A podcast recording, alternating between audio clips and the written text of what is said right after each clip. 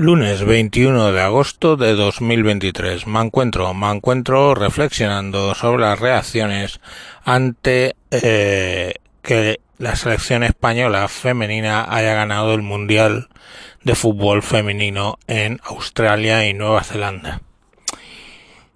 Eh, yo fui, vamos, de hecho ayer estaba volviendo eh, en coche desde Gijón a Madrid y iba escuchando el partido. Eh, no es lo mismo verlo que escucharlo, pero se vio que el partido era emocionante y España jugó muy bien. De hecho, más emocionante que algunos partidos que he visto del Atleti. Pero muy bien, se merecieron ganar, ganaron y le pusieron ahí todas las ganas del mundo y más. Y creo que jugaron bastante bien. Además, creo, no lo he visto, pero creo que el gol fue muy bueno. Pero empezaron las reacciones, ¿no? La gente lo felicita y bien. Pero empieza una señorita a decir que por qué si se va a igualar el salario de la selección de fútbol masculina con la de femenina, que por qué no. Y hombre, yo le contesto a esa señorita que en principio, pues ni todos los abogados cobran lo mismo, ni todos los médicos cobran lo mismo, ni hasta las putas, que son todas muy profesionales, cobran todas lo mismo. Eh, cada uno cobra en función del dinero que puede hacer y de los resultados que da y de la suerte que tenga. Pero en principio cuando hablamos de fútbol es de los resultados que da. Quiero decir, no sé ahora mismo, pongamos por caso, cuántas camisetas vende Messi, cuántas camisetas vende Cristiano Ronaldo pues no sé, millones. ¿Cuántas camisetas vende Lucas Boye? Que ahora mismo es el máximo anotador del Elche Fútbol Club. Y probablemente, excepto que seas de Elche, no sabes quién es Lucas Boye. Pero sí sabes quién es Cristiano Ronaldo y Messi, aunque no te guste el fútbol. Pues eso, las empresas lo pagan. Lo pagan. Entonces, eh, ahora mismo la selección española femenina de fútbol es un riesgo para una empresa.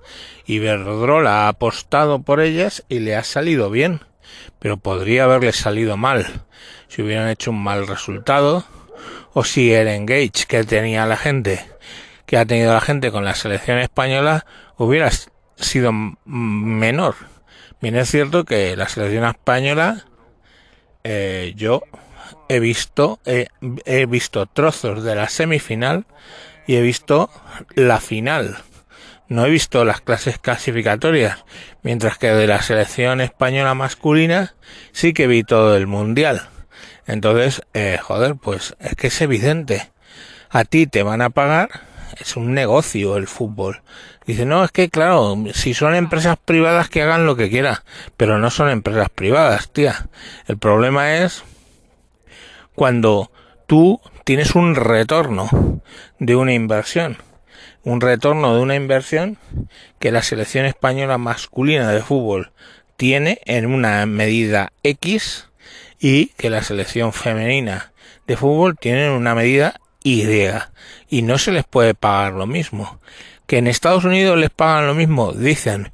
O sea, primero, Estados Unidos no es potencia mundial en fútbol como puede ser España, Brasil, Argentina, Francia, Italia. Estados Unidos es, mm, pues, la putita del fútbol. La selección femenina es poquito más. Entonces sí, les pueden pagar lo mismo, no te digo que no. Pero la selección italiana de fútbol masculina y italiana femenina, pues sería absurdo pagar lo mismo porque no rinden lo mismo. Y la española absoluta ocurre lo mismo. Y la sub-21, ¿por qué no pagar a la sub-21? La sub-21 ha tenido tantos o más éxitos que la selección eh, de mayores. Pues porque el fútbol sub-21 tiene un tirón X y el fútbol mm, masculino de mayor edad tiene la, absoluta que se llama tiene un tirón Y y entonces como mientras X sea más pequeño que Y pues cobrarán menos y no hay más. Es que el problema que yo veo con el feminismo nuevo es que no les gusta la realidad. Y la realidad es tozuda. Tú porque tapes el sol con, un con el dedo gordo, no convierte la realidad en noche. Solo que tú estás tapando el sol para ti con un dedo. Entonces, eh, hay que ser realistas. Y la realidad es que el retorno de la inversión de cada euro que pones en la selección absoluta masculina es superior, muchas veces superior al dinero que tú pones en la selección femenina. Porque claro, ahora a ha salido bien. ¿Por qué? Porque han quedado las primeras del mundo y lo han hecho bien. Las primeras del mundo. Pero a los que hayan apostado por las japonesas o por yo que sé, pues no les ha salido bien. El retorno habrá sido pequeño comparado con su selección masculina. Pues en España mucho más. Entre eh, eh, eh, es, es así. Y, y que no nos gusta verlo, tapamos el sol con un dedo. Pues podemos tapar el sol con un dedo, pero la realidad es muy bruta y muy pesada. Entonces, igual que Luis Boya este no cobra lo mismo que Messi y no cobra lo mismo aunque haga el mismo deporte, no cobra lo mismo porque directamente no genera la misma cantidad de dinero, su marca personal, pues la marca personal de la selección masculina de fútbol produce más dinero que la femenina. Algún día a lo mejor no, pues en ese momento, por las cosas de las leyes del mercado, se irá igualando los salarios y los premios. Pero mientras tanto, pues no va a ocurrir directamente. Entonces, bueno, pues es un poco lo que lo que quería contar. Quiere decir eso que yo no me alegro del éxito de la selección femenina en absoluto. Me alegro y mucho. Me alegro por dos motivos. Primero, porque han ganado. Pero segundo, porque el hecho de que hayan ganado va haciendo que se vaya viendo el fútbol femenino más seriamente que antes. Obvio, siempre te dicen, no, la selección de no sé qué país ha jugado algunos niños de 15 años se han perdido. Pues es lo mismo que cuando corren eh, hombres contra mujeres en los 100 metros lisos o cuando levantan peso o con 100.000 cosas, el hombre tiene otro rendimiento deportivo que la mujer. Pero eso no quiere decir que conste que por esa diferencia de rendimiento tengan que ganar menos. Ganan menos porque ellos generan menos dinero. ¿Estamos? Y por lo que considero una estupidez un, partido hombres contra mujeres. Lo mismo que considero una estupidez lo de los atletas trans. O sea, lo siento, pero son tíos. Así que no, no parece lógico que un tío que fue tío hasta hace 10 minutos compita en nada con una tía porque un tío mediocre va a ganar a una tía de alto standing deportivo. Es así. Pero eso no descalifica a la tía.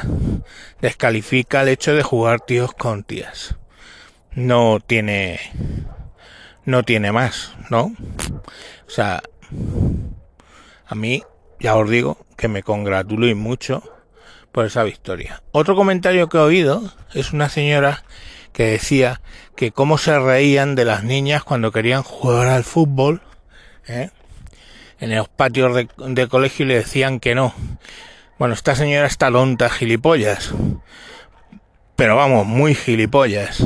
Porque esa señorita debió ir, además lo sé, debió ir al colegio cuando yo en los años 70 y en los años 70 eso pasaba. Más o menos. ¿Vale?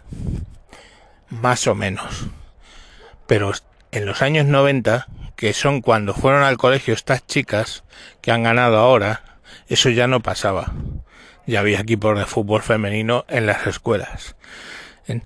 Entonces, coño, eh, por favor, no juzguemos situaciones presentes con cosas del pasado, porque obviamente siempre hemos visto que eso es un error. Entonces, bueno, pues ahí están un poco las reflexiones que quería hacer. De vuelta, enhorabuena a las chicas porque han jugado muy bien Y nada, mañana más. Adiós.